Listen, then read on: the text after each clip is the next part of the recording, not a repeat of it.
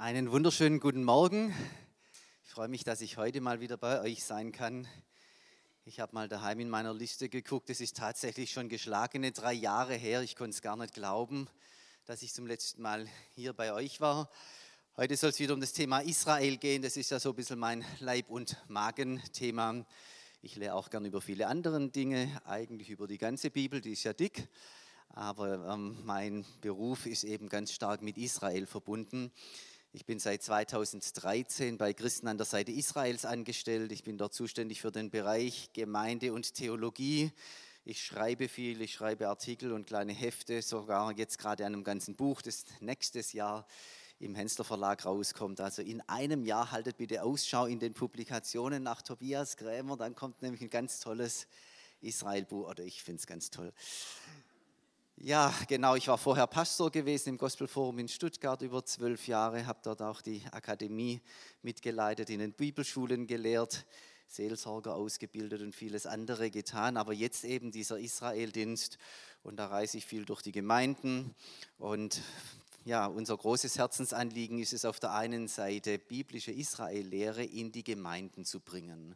Jetzt kann man natürlich sagen, was seid ihr für Fritzen? Ja, ihr kommt von außen und wollt irgendeine Lehre bringen. Das machen die Gemeinden doch selber. Hm? Aber da wiederum haben wir die Erfahrung gemacht, dass es genau andersrum ist, dass die Gemeinden anrufen und sagen, hey, wir haben keine Ahnung von Israel.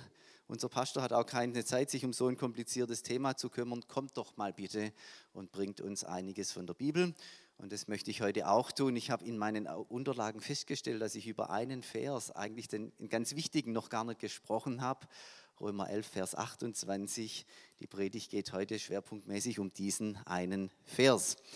Aber fangen wir erstmal vorne an. Römerbrief ist ein wichtiger Brief, den kennt ihr alle gut. Der Brief der Reformation, der Brief, auf den sich die die, der evangelische Glaube vorwiegend mal richtet. Dort hat Martin Luther seine Entdeckung gemacht und dort hat auch Paulus so richtig systematisch das Evangelium entfaltet. Das hat er in keinem anderen Brief so gemacht. Er war überhaupt meistens nicht so systematisch unterwegs. Aber hier im Römerbrief, da hat er das gemacht. Und wie hat er das gemacht? Das hat er ganz einfach gemacht. Er hat in den ersten drei Kapiteln erstmal aufgezeigt, dass alle Menschen Sünder sind. Ist jetzt natürlich so ein Wort in heutiger Zeit, Sünder. Sünder sein, was heißt es eigentlich? Alle Menschen leben getrennt von Gott, alle Menschen haben Schuld auf sich geladen, alle Menschen haben keine Chance vor Gott zu bestehen, weil Gott viel besser und viel heiliger ist als wir. Sagt da jemand Amen dazu? Stimmt das, was ich hier sage? Also das ist etwas vereinfacht jetzt, aber das ist die Botschaft der ersten drei Kapitel bei Paulus. Und dann ab Kapitel 3 in der Mitte bis hinten Kapitel 8 wird dann das Evangelium entfaltet. Die gute Botschaft von unserem Herrn und Erlöser Jesus Christus über ganze fünf Kapitel. Und je mehr man das liest, desto mehr geht einem das Herz auf und ist hinten raus in Kapitel 8 völlig begeistert und aufgelöst. Evangelium Jesus Spitze. Ja. Und dann schaltet der Kerl um, dieser Paulus. Da denkt man auch, der hat einen Vogel und spricht plötzlich von großer Traurigkeit und großen Schmerzen. Und das sehen wir auf der ersten Folie. Wo ist sie? Da steht sie ja schon. Römer 9. Und jetzt, was ist passiert? Ich sage die Wahrheit in Christus und lüge nicht, wie wir mein Gewissen bezeugt im Heiligen Geist, dass ich große Traurigkeit und Schmerzen ohne Unterlass in meinem Herzen habe.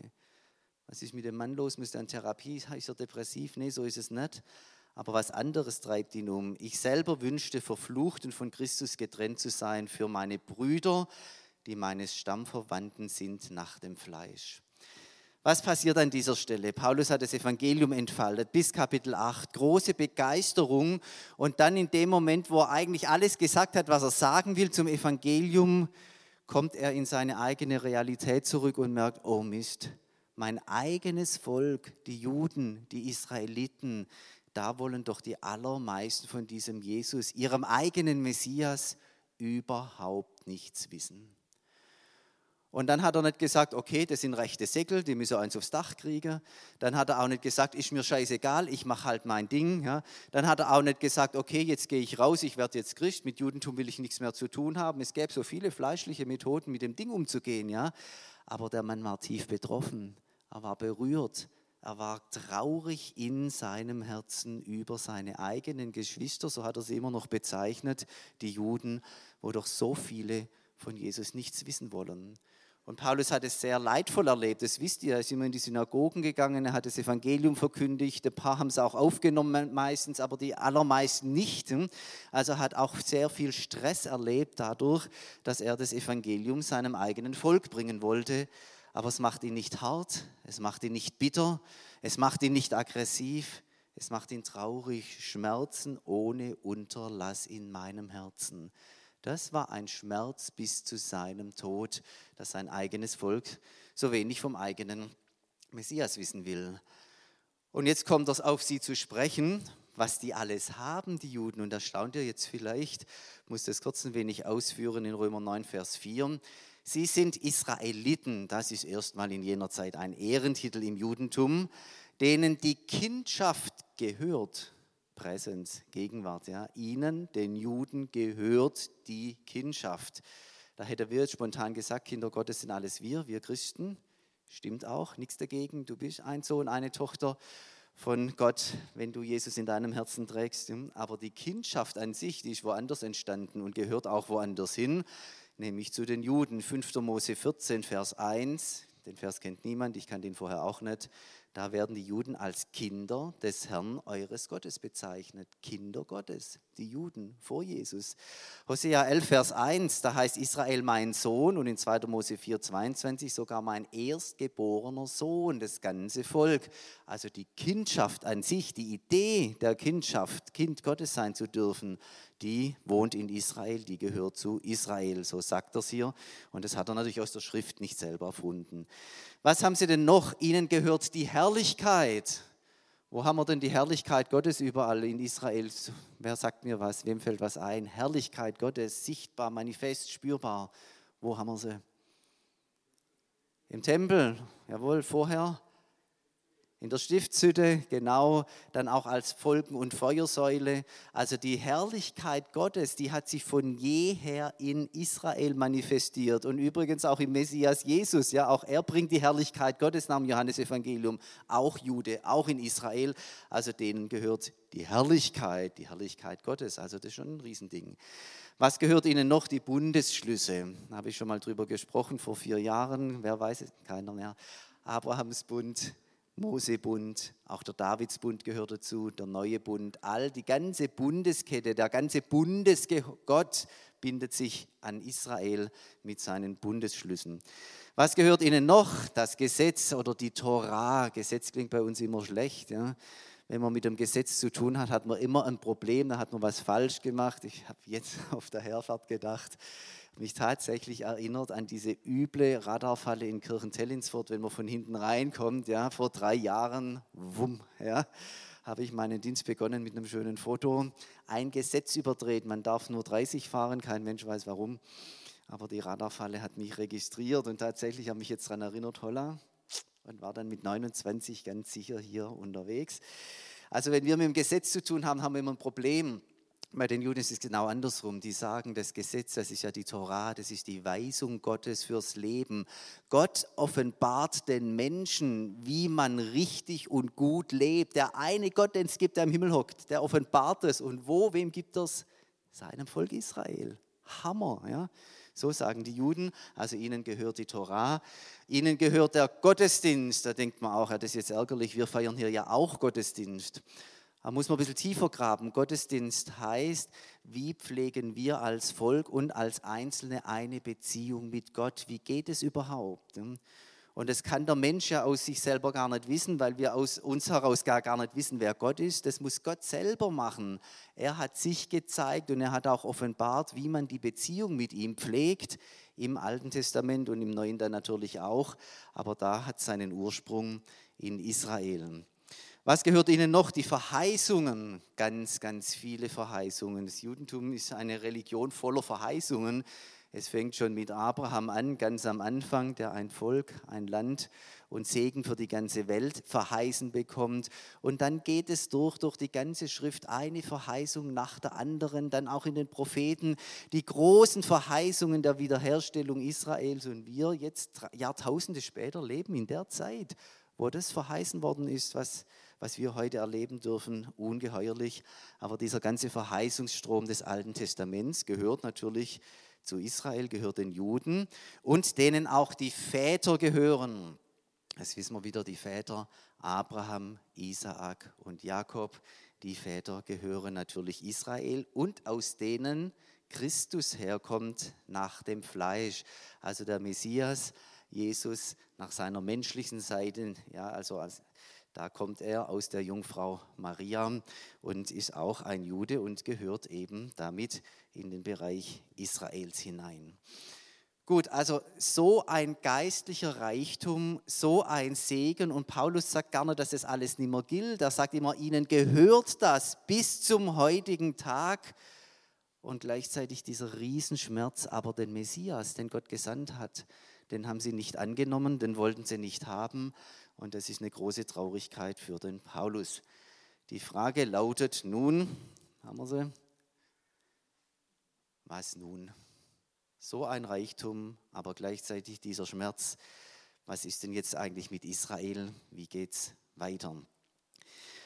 Auf der nächsten Folie gleich mal diese große Frage, die die Christenheit von Anfang an irgendwie meinte stellen zu müssen, ob Gott mit Israel Schluss gemacht hat. Die sogenannte Ersatztheologie kennt ihr vielleicht schon.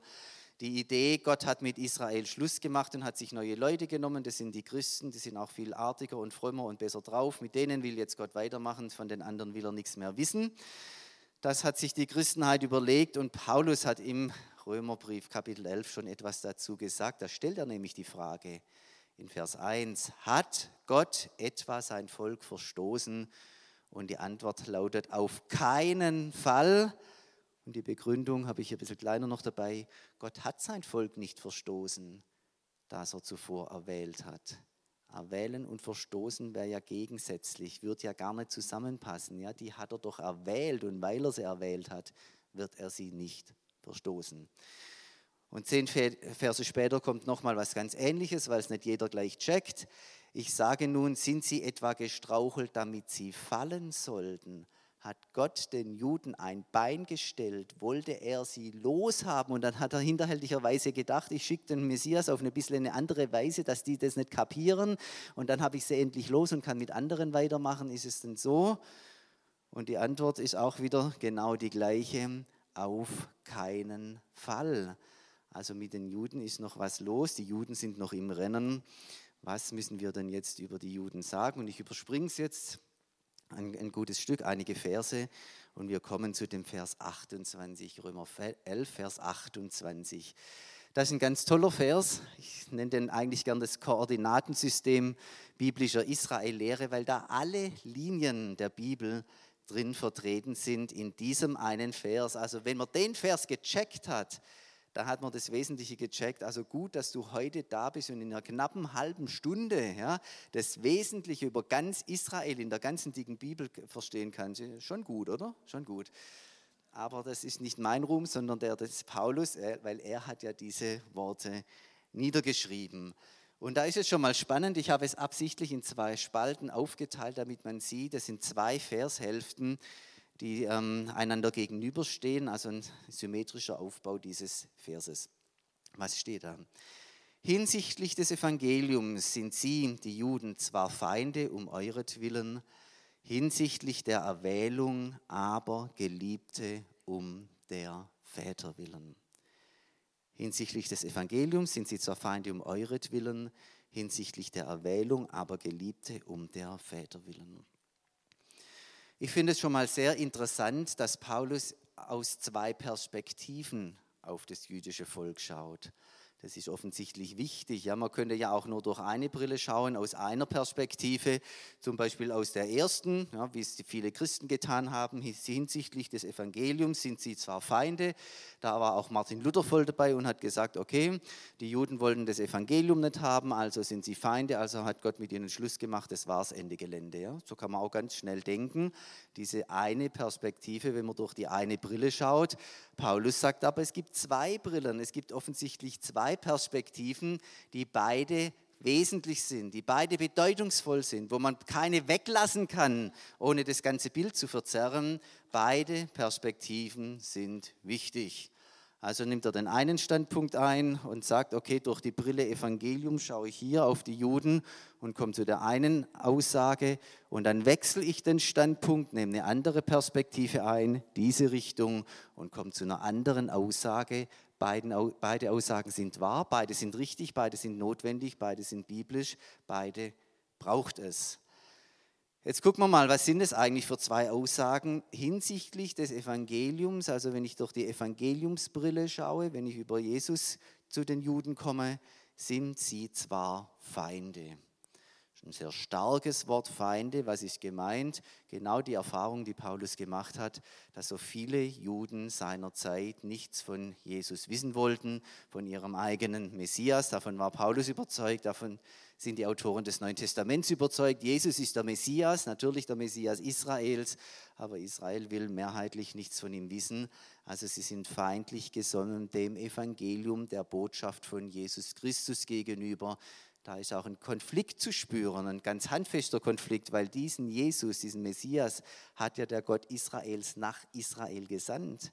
Das Evangelium ist ja eine jüdische Botschaft und wenn jetzt das Judentum, eigen, das eigene Volk davon nichts wissen will, dann liegt eine Spannung in der Luft. Ja? Gott sendet den Messias und das Evangelium, sein eigenes Volk will nichts davon wissen. Spannung. Die wir und diese Spannung zeigt sich in diesem Wort Feinde. Jetzt, was ist hinsichtlich der Erwählung? Andere Perspektive. Hinsichtlich der Erwählung sind sie aber Geliebte. Das ist auch schon wieder so ein Spannungsfeld. Ja, sie sind einerseits Feinde, sie sind auf der anderen Seite Geliebte, sie sind beides zugleich. Wir werden uns auch noch darum kümmern müssen, was passiert eigentlich mit diesem Spannungsfeld. Aber zunächst mal stellt es Paulus so in den Raum. Hinsichtlich der Erwählung aber sind sie Geliebte. Feinde und Geliebte gleichzeitig.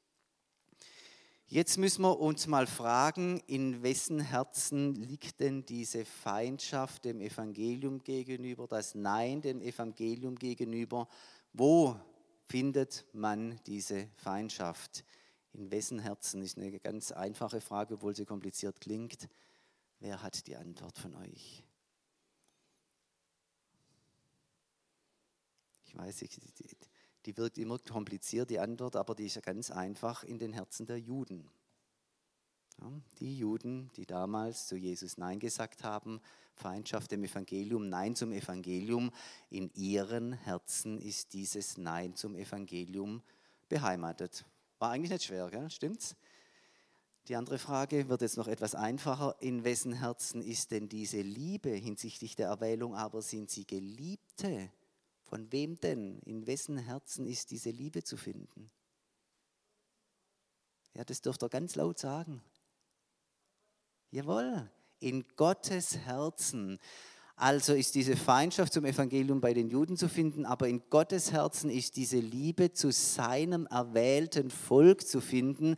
Das heißt, und das müssen wir jetzt erstmal kapieren, wie Gott positioniert ist, in Gottes Herz findet sich nur Liebe seinem Volk Israel gegenüber. Da ist kein Hass, da ist keine Ablehnung, da ist keine Resignation, ah, hab keinen Bock mehr, jetzt habe ich es lang probiert, will nicht mehr und so Zeug, was, was wir so kennen. Ja?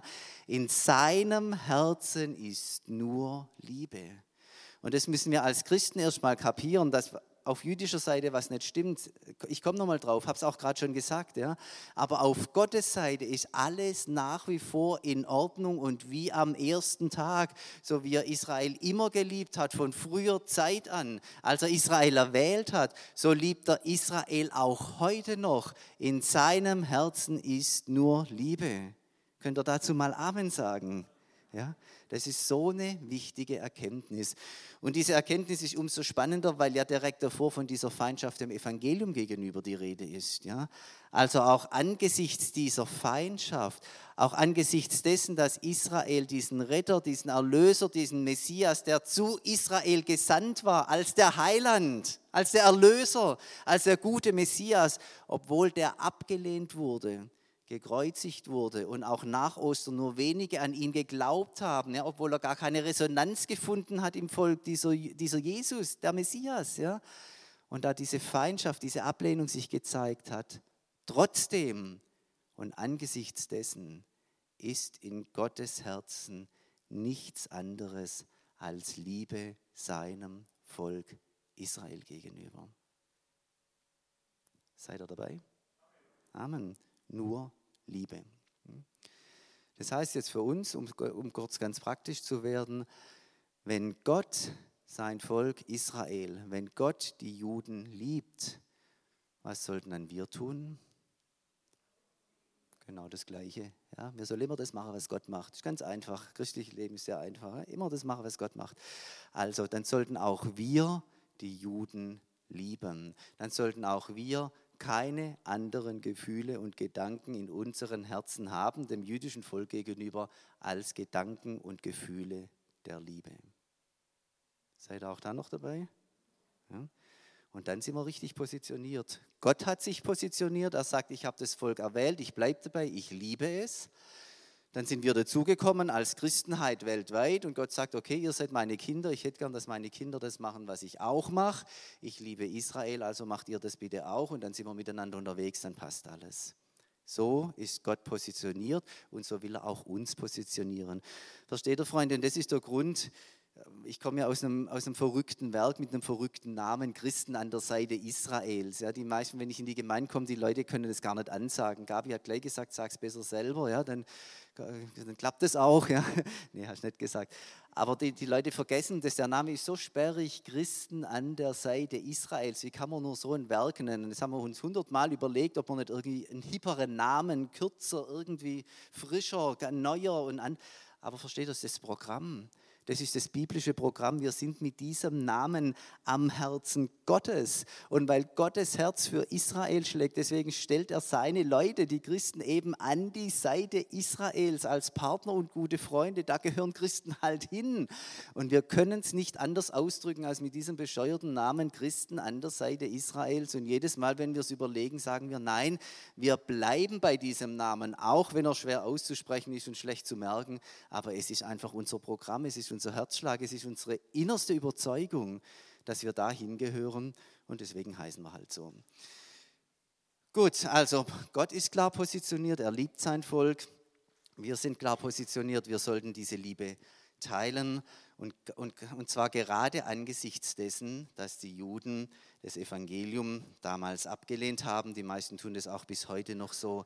Das ist leider dieser traurige Sachverhalt, der Paulus so viele Schmerzen bereitet hat. Jetzt geht es aber noch etwas weiter und jetzt wird ne, Moment noch kurz bitte, wir bleiben noch bei der Folie. Da kommt nämlich noch mal eine Zeile und das wirkt ja zunächst mal ein bisschen verwirrend. Was passiert denn da jetzt eigentlich? Hinsichtlich des Evangeliums sind sie zwar Feinde, haben wir verstanden, aber jetzt um euretwillen. Wer ist angesprochen? Die Römer sind angesprochen, an die geht der Brief, aber mit den Römern auch die ganze Christenheit, also alle Christen. Wir lesen alle diesen Römerbrief, weil da das Evangelium drin ist, weil das Wort Gottes für uns ist. Ja? Also die ganze Christenheit aller Zeiten ist für meine Begriffe hier angesprochen.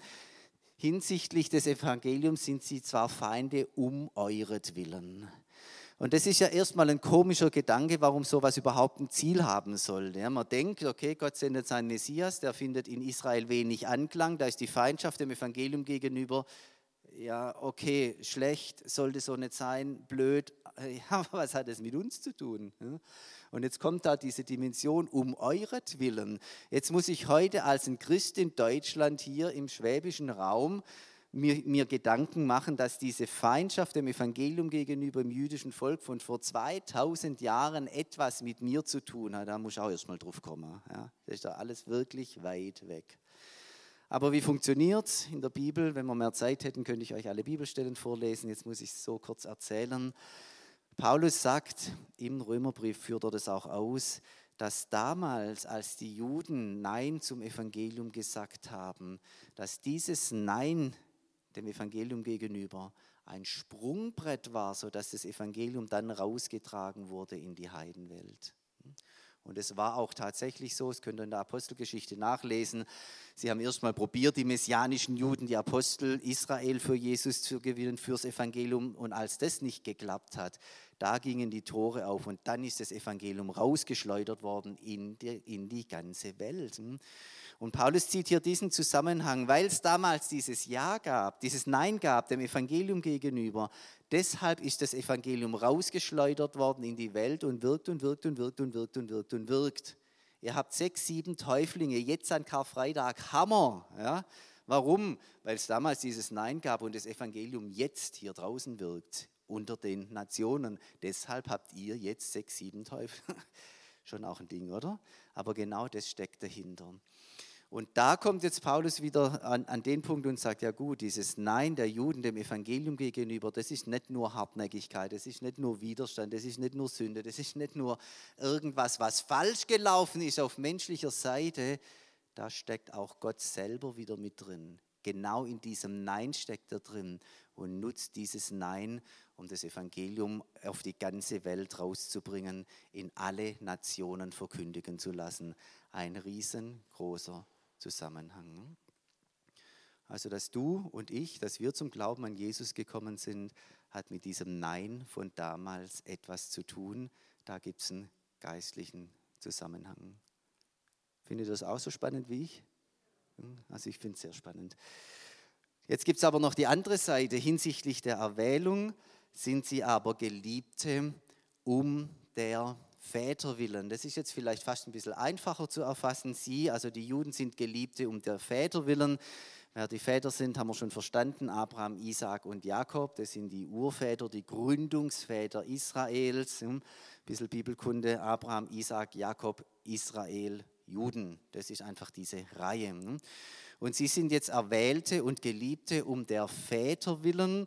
Warum? Was ist passiert? Gott selber hat sich an diese Väter gebunden, hat mit Abraham einen Bund geschlossen, der ging weiter zu Isaak, der ging weiter zu Jakob und aus Jakob kam dann dieses Zwölf-Stämme-Volk Israel hervor und deswegen steht dieses Volk im Bund mit Gott weil Gott damals eine Wahl getroffen hat, weil er Abraham, Isaak, Jakob, weil er diese Väter erwählt hat, weil er ihnen einen Schwur geleistet hat.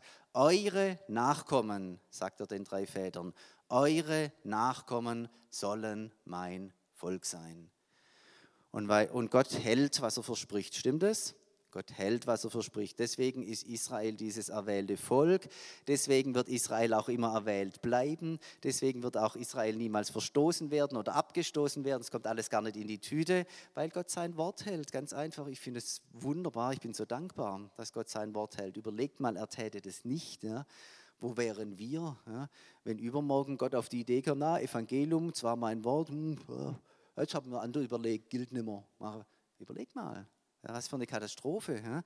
Was Gott sagt, das gilt. Das Evangelium gilt, kannst dich darauf stellen, kannst dich darauf berufen, auch in dunklen Stunden, auch wenn du den richtigen Scheiß gemacht hast, ja, kannst sagen, Herr, du hast dein Evangelium mir geschickt, darauf kann ich vertrauen und daran mache ich jetzt wieder fest und dann geht es wieder weiter. Das Wort steht, das Wort gilt, das Wort hat Bestand, weil es Wort Gottes ist. Aber dieses Erwählungswort vom Anfang eben auch. Und deswegen hat Gott diesen Bund mit Israel nie aufgebrochen, nie verlassen. Und deswegen sind auch die Juden bis zum heutigen Tag das geliebte Volk Gottes. Unter den Völkern der Erde sind sie erwählt und geliebt um der Väter willen. Gut, jetzt wissen wir die eine Seite, die eine Perspektive kennen wir hinsichtlich des Evangeliums. Sind sie zwar Feinde um euretwillen. Wir kennen die andere Perspektive hinsichtlich der Erwählung, sind sie aber Geliebte um der Väter willen. Aber die Spannung, die ist ja noch da. Ja, und zwar gerade, wenn man beide Seiten mal gründlich gesehen hat, dann spürt man die Spannung umso stärker. Da ist diese Feindschaft, da ist diese Liebe, da sind diese zwei Perspektiven, da sind diese Hintergründe. Was passiert denn mit dieser Spannung? Und da möchte ich euch an eure neunte Klasse Deutschunterricht erinnern. Da habt ihr nämlich etwas von Konjunktionen gelernt. Wer erinnert sich? Kaum einer. Hier habe ich sie extra fett gedruckt, diese zwei Verbindungswörter, dieses zwar und dieses aber. Mit diesen zwei kleinen Wörtchen werden diese zwei Vershälften miteinander in ein Verhältnis gesetzt, und zwar in ein ganz spezifisches, und darauf kommt jetzt alles an hinsichtlich des Evangeliums sind sie zwar Feinde, hinsichtlich der Erwählung, aber Geliebte. Okay? Also so eine Zwar-Aber-Konstruktion. Und auch wenn du in Grammatik nie richtig fit warst, dann wirst du wahrscheinlich wissen, was wiegt denn in so einer Zwar-Aber-Konstruktion schwerer? Was ist die gewichtigere Aussage, diese Zwar-Aussage oder diese Aber-Aussage? Welches ist die gewichtigere Aussage? Wer sagt es mir? Aber, ihr seid richtig gut, Klasse 9 hat sich gelohnt. Es sitzt noch alles. Diese Aber-Aussage ist die gewichtigere. Das heißt, diese Erwählung, diese Liebe Gottes, die wiegt schwerer als die Feindschaft der Juden dem Evangelium gegenüber. Und diese, diese Gewichtung, dieses schwerer Wiegen muss sich ja irgendwann mal noch auswirken, sonst wäre das ja unsinnig, das so zu sagen. Und jetzt ist es natürlich spannend, wann und wie wirkt sich's aus? Und da gehen wir in zwei Verse vorwärts in den Römerbrief, Kapitel 11, äh, Vers 25 und 26. Da wirkt sich das aus. Nächste Folie bitte. Und da sehen wir das, was jetzt passiert durch diese Zwar-Aber-Geschichte. Da heißt es, denn ich will nicht, Brüder, dass euch dieses Geheimnis unbekannt sei, damit ihr nicht euch selbst für klug haltet. Verstockung ist Israel zum Teil widerfahren. Das ist dieses Nein dem Evangelium gegenüber, von dem wir gerade schon gesprochen haben. Bis die Vollzahl der Nationen hineingekommen sein wird. Also irgendwann hört dieses Nein auf, wenn nämlich auch die volle Zahl all der, derer aus den Völkern ins Reich Gottes gekommen sind. Aber jetzt das Ergebnis. Und so wird ganz Israel gerettet werden. Ganz Israel wird gerettet werden. Das wird so von keiner anderen Nation gesagt. Es heißt nirgends in der Bibel, ganz Deutschland wird gerettet werden, obwohl wir es natürlich gerne hätten. Oder ganz Italien wird gerettet werden, oder ganz Russland wird gerettet werden, oder die ganze Ukraine wird gerettet werden, oder ganz Argentinien. Das steht nirgends. Aber es steht hier in der Schrift, ganz Israel wird gerettet werden. Warum? Weil dieses Aber da ist, weil diese, diese Erwählung und diese Liebe Gottes mehr wiegt als die Feindschaft Israels. Und Gott selber wird deshalb dafür sorgen, dass eines Tages Israel und der eigene Messias Jesus doch noch zusammenfinden, dass sie irgendwie zusammenkommen. Vielleicht gibt es einen großen geistlichen Durchbruch am Ende der Tage, eine Volkserweckung. Vielleicht passiert es auch erst, wenn Jesus wiederkommt. Das ist alles ein bisschen geheimnisvoll. Hm? Aber eins ist deutlich, ganz Israel wird gerettet werden. Jetzt gerade haben wir noch diese Polarität. Wir haben diese Feindschaft dem Evangelium gegenüber und wir haben diese unverbrüchliche Liebe Gottes und diese Erwählung, die niemals aufhören wird. Aber aus dieser Liebe und aus dieser Erwählung heraus wird Gott nochmal aktiv werden. Am Ende der Tage, wann und wie auch immer er das macht, wird er die Herzen seines Volkes Israel anrühren. Er wird Israel und den Erlöser, den Messias Jesus zusammenbringen. Und dann wird ganz Israel gerettet werden. Und wenn wir dann miteinander in den Himmel oder ins Reich Gottes gehen, wenn Jesus wiederkommt und das Reich Gottes auf der Erde aufrichtet, dann sind wir da alle drin. Dann werden wir da zwei Gruppen finden. Wir finden dort ganz Israel und wir finden uns als Christenheit. Wir zwei zusammen werden die Ewigkeit mit dem Herrn verbringen im Reich Gottes. So wird es sein. Amen. Ist gut. Gell? Also schon mal ein bisschen Hebräisch lernen, das kann nicht verkehrt sein, dann bist du gut vorbereitet auf diese Zeit. Da enden wir an dieser Stelle. Freunde, Gott ist ein treuer Gott und was er zusagt, das hält er gewiss. Das wissen schon die alten Kirchendichter. Er hat am Anfang Israel erwählt, er hat einen Bund geschlossen, er hat seine Liebe dokumentiert, er hat dieses, dieses Volk in Liebe begleitet. Diese Liebe hat niemals aufgehört, auch da an der Stelle nicht, wo Israel Nein zu Jesus gesagt hat. Diese Liebe bleibt und sie manifestiert sich am Ende, dass Gott dafür sorgen wird, dass ganz Israel gerettet wird und in der Ewigkeit landet. Da spielt Gott auf seinen Grundlinien und da lässt er sich nicht irre machen. Und das finde ich so wertvoll und das finde ich so spannend, das finde ich so interessant. Und die Juden ihrerseits machen mit, zumindest der fromme Teil. Es gibt auch viele säkulare Juden. Ich kenne so viele orthodoxe Juden. Das sind ganz feine Leute, die, die genau das jetzt sagen würden, was ich gesagt habe mit Ausnahme von Jesus, da sind wir unterschiedlicher Meinung, ja, aber die genau das sagen würden, wir sind im Bund mit Gott, wir sind von Gott erwählt, Gott hat uns seine Regeln und seine Ordnungen gegeben und diese Regeln und diese Ordnungen, die halten wir ein. Wir feiern den Schabbat, egal was kommt. Wir halten uns an die Ordnungen. Wir studieren sein Wort. Wir studieren die Torah.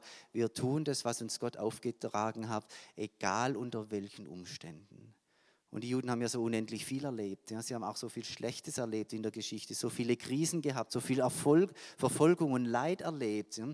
Also, und immer war genau dieser Fokus auf die Torah gesetzt. Wir wollen unseren, unserem Gott treu bleiben.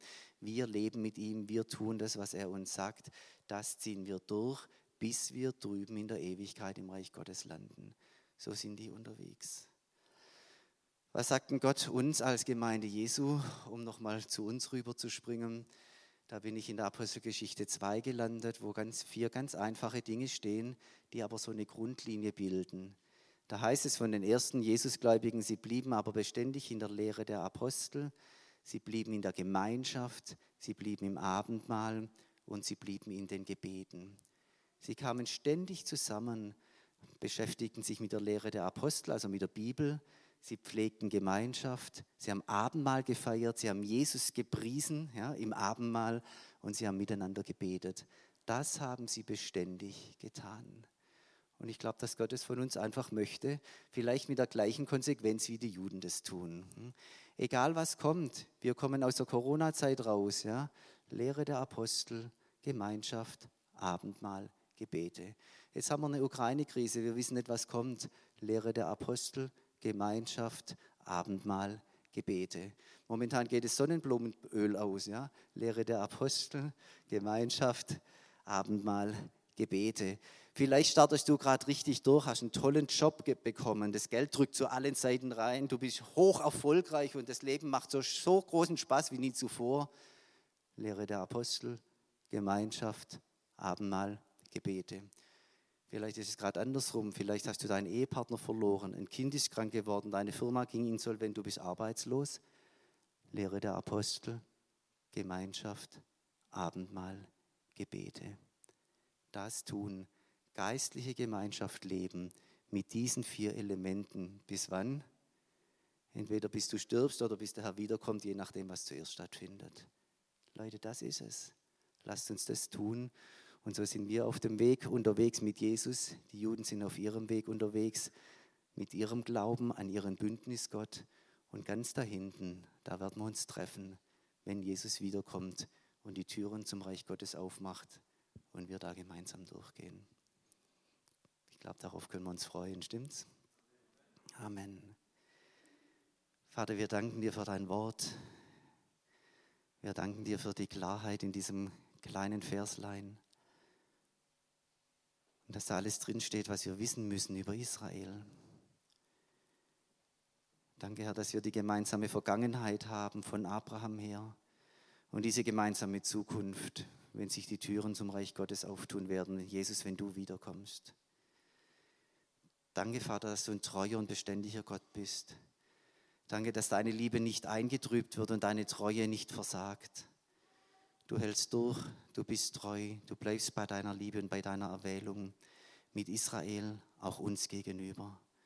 Und dafür danken wir dir von ganzem Herzen.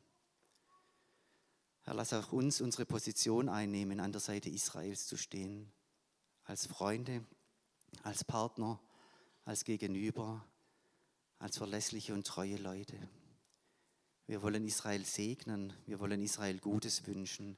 Wir wollen Israel anerkennen als Verheißungsträger und wir wollen hinter Israel stehen. Herr, du führst dieses Volk und wir wollen unseren Beitrag leisten, indem wir segnen und unterstützen. In dem Namen Jesu Christi. Amen.